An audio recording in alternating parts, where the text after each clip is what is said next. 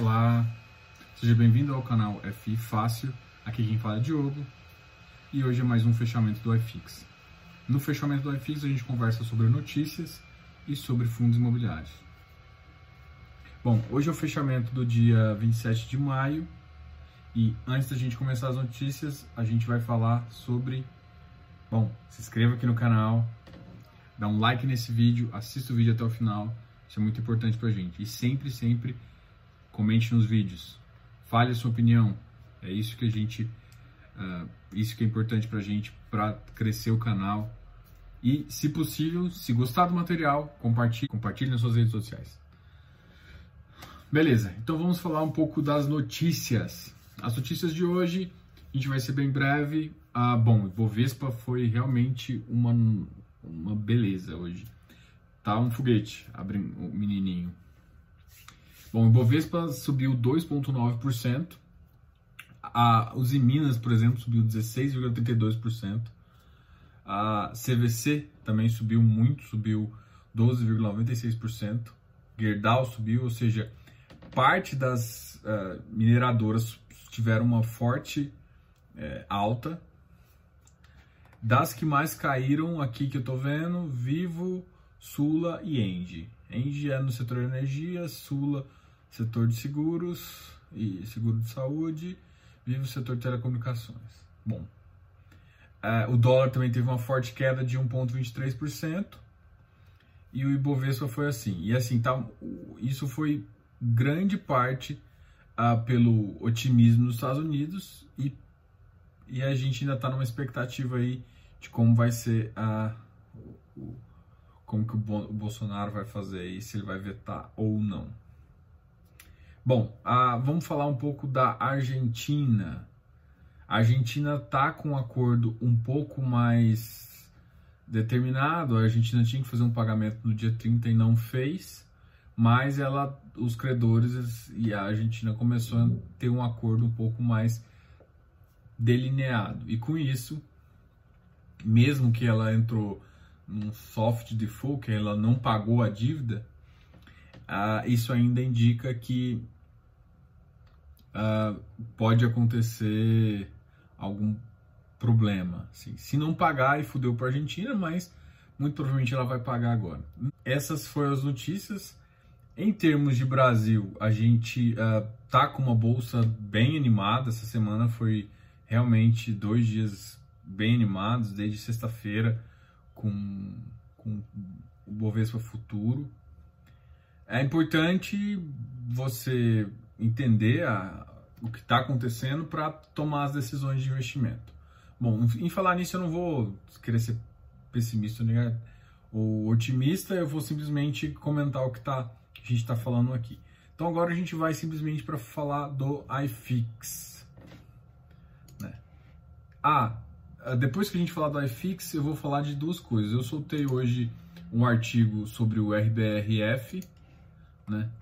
Uh, eu tinha feito uma análise dele da semana passada e hoje eu soltei o artigo referente à análise. Então, se você não viu o vídeo, veja o vídeo junto com a análise, ou lê a análise depois veja o vídeo. Já está tudo indexado lá no próprio post e esse artigo ficou bem legal, entendeu? E aí eu acho que tem uma, uma mudança, um shift de mudança no perfil de crédito e no perfil de tipo de, de, de, de indexador de, que, que as pessoas estão preferindo. Então eu estou achando que o mercado de crédito está preferindo um pouco mais uh, indexadores de tipo IGPM, né? O IPCA sempre foi um queridinho porque ele protege justamente contra a inflação, mas o GPM ele está voltando nesse momento agora de, IPC, de deflação, como os spreads do IPCA são maiores, o pessoal está preferindo o, o GPM ao IPCA.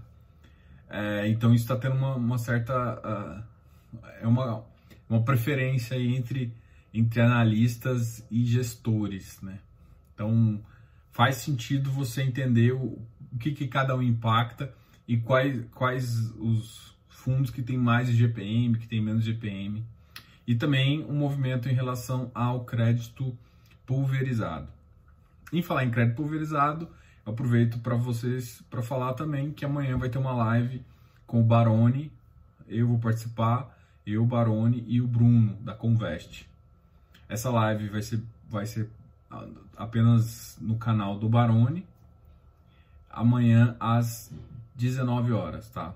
Então, amanhã às 19 horas, live Barone, eu e o Bruno da Convest. Eu vou tentar colocar depois a live aqui no canal também, vou ver se faz sentido, mas de qualquer forma, eu vou deixar o link da live aqui embaixo para vocês assistirem e eu peço a vocês que vão lá, que participem, façam perguntas, que isso é sempre muito bom para vocês e para a gente também, tá ok? Vai ser uma live bem legal, vai a gente falar de CRI pulverizado. É, o objeto da, do nosso estudo vai ser esse. Tá ok, então agora a gente vai falar um pouquinho dos, dos FIs. O FI que a gente que mais caiu hoje na nossa cesta de ativos foi o HGLG, caindo 1,54. O XPlog caiu 0,86, mas o XPlog todo mundo sabe que ele está tendo uma emissão e isso justifica ele fato. A, a, emissão é 113, né? Se a emissão é 113, faz sentido ele estar tá um pouco mais barato. Vigir também. XP Properties caiu, foi para 79, mas ele está praticamente 80, 79, 69 uma queda pequena. O Safra também, eh, o ímpeto de subida dele deu uma diminuída, fechando 96, 96. O Iridium, a 105 praticamente, 104, 74, uma pequena queda em 0,24. O Kinea High Yield, 107,80. Eu vi, eu vi hoje, hoje no stories do Investindo em FI, do Felipe, uh, sobre o KNRI. O KNRI fez, fez o que o KNCR tinha, tinha tentado em fazer. Tentado fazer não, o KNCR fez, que é justamente mudar o perfil de investidor. Né? Porque muitas uh, corretoras, algumas corretoras têm um bug, que elas não olham se você é qualificado ou não, deixam você comprar. Não recomendo fazer isso, tá? O ideal é, se você, é, se você é investidor geral, você compra produto de investidor geral, qualificado, qualificado.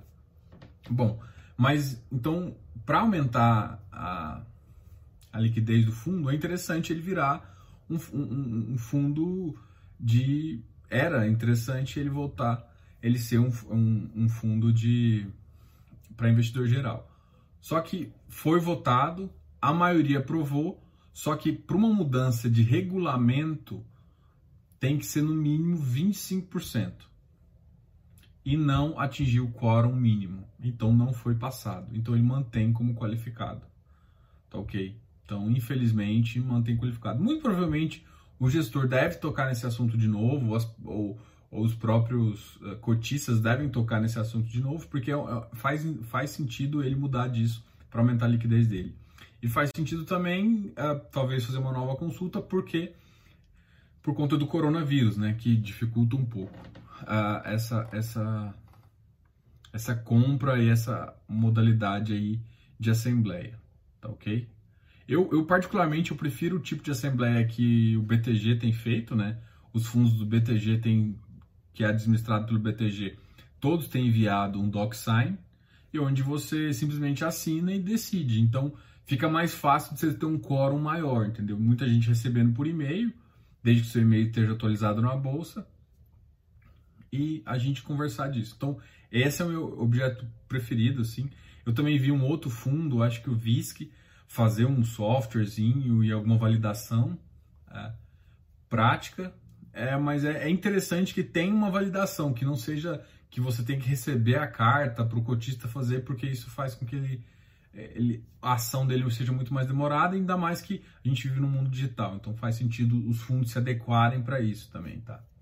Bom, uh, o iFix hoje subiu 0,47%, chegando na faixa dos 2.627,96 pontos. Vou falar dos cinco ativos que mais subiram. O XPMOL subiu 1,24%, Habitat 1,40%, chegando na faixa dos 95%. RBVA 126, subiu 2,38%. Isso é um detalhe importante. Então, se você lê o o comentário, o artigo do RR, o RBRF, que você vai ver que isso aqui é bem legal para os cotistas do RBRF, tá? HGBS foi para 201, tendo um aumento de 2,81%. Vigip subiu também, subiu 3%, chegando a uma faixa de 95,80%. O ABCP também teve uma forte alta.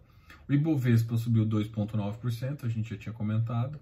E esses ativos. Então, olha, um ativo que subiu bastante, que já está numa faixa de preço, por exemplo, na faixa de, 80, de 95, e eu tenho falado com ele desde, desde 70, é o Vigip, tá? O Vigip era uma era menina dos olhos. Enfim, quem comprou, comprou. Eu, eu assim, eu, ele tem potencial, por exemplo, ele, ele tem uma carteira de risco maior, então não vale é, você pagar o mesmo prêmio de um Canip, por exemplo. Mas se você for olhar, quase todo mundo está comprando Canip. A maioria dos fundos estão comprando Canip. A maioria das recomendações envolve Canip, porque é um fundo de índice, uma carteira boa. Tá? Eu não estou dando recomendação, só estou dizendo o que o mercado tem feito. Eu estou olhando o mercado e estou olhando carteiras de vários fundos. Tá? E aí, para mim, faz sentido o Vigip, só que o Vigip ele tem uma carteira mais arriscada, só que, por exemplo, o Canip ele já está muito próximo do VP. O Vigip ainda está longe. Eu, só na minha concepção, não vale já o risco, principalmente porque, cara, quem comprou a 70 ali, fi, tá sorrindo. Só que, por exemplo, tem muita gente que entrou na emissão, né? Quem entrou na emissão e tá com preço médio de 100, se quiser aumentar a posição, faz sentido, né? Agora, Aí tudo, tudo depende de como tá, tá a posição da pessoa. Eu não acho que compensa para quem está querendo entrar e já não assumiu o risco. Agora, para quem já está no fundo, já assumiu o risco e está precisando fazer uma locação maior, talvez faça mais sentido para baixar o preço médio. Tá? Então, tudo tá, tá, depende do, do, seu, do, seu, do que você está disposto em termos de risco. Bom, aqui a gente vai terminar por hoje. É, só vou fazer um comentário do, de um post que eu fiz no meu Instagram sobre o quarto, que foi uma pergunta, na verdade, eu estou fazendo uma série, né? Dos, eu vou fazer uma série dos 10 ativos primes da bolsa, uh, dos 10 ativos primes da bolsa, não, dos 10, dos 10 ativos primes do iFix, que são os 10 ativos com maior participação no iFix. E a gente está no ativo com a quarta maior participação. E a quarta maior participação é do BBPO ele é um de agência, tá?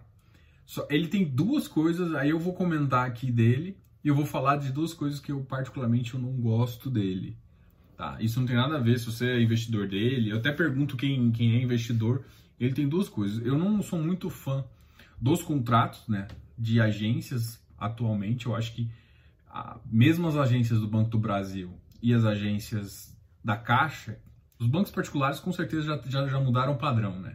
Eles já sabem que eles vão diminuir a agência e vão ficar com, com um perfil mais digital. Agora, as, a agência da Caixa vai ser mais difícil, mas o Banco Brasil ele vai ter que, principalmente porque ele tem que dar resposta ao acionista, é, ele vai ter que tomar essa decisão também. Então, a, os da Caixa eu não acho que vai ter, mas os do Banco do Brasil eu acho que ele vai ter que dar uma mudança.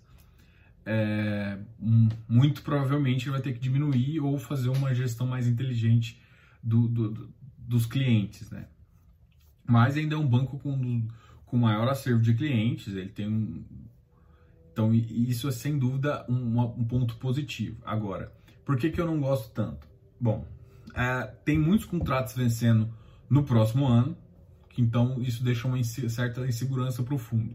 Ele realmente paga bem, só que é agência. Agência realmente eu não acho que, eu, que é um setor do ramo imobiliário que tem um futuro brilhante pela frente. É um setor que vai que não vai deixar de existir, como eu já comentei várias vezes aqui, eu não acho que ele simplesmente vai puff, sumir, eu acho que ainda, pelo menos nos próximos 15 anos, vai ter agência, pode ser que mude o perfil da agência, não tenha pessoas na agência, né, mas tenha uma agência ali para fazer um totem, uma validação, que seja algum tipo de validação, é, é, essa é uma, é uma coisa que eu acho, né, então assim, então agências não são tão, é, é não são tão interessantes no momento e ele tem uma gestão passiva.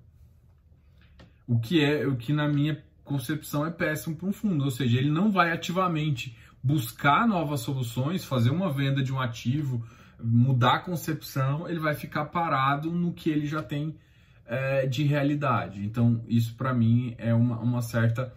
Apesar dele estar. Tá, ele é um ativo antigo, é um bom ativo, mas eu avaliaria, se você já tem ele, comente aqui se você gosta dele, coloque os motivos por que, que você gosta e por que, que você mantém investido. Às vezes é por causa do yield, às vezes você comprou numa posição muito boa lá atrás.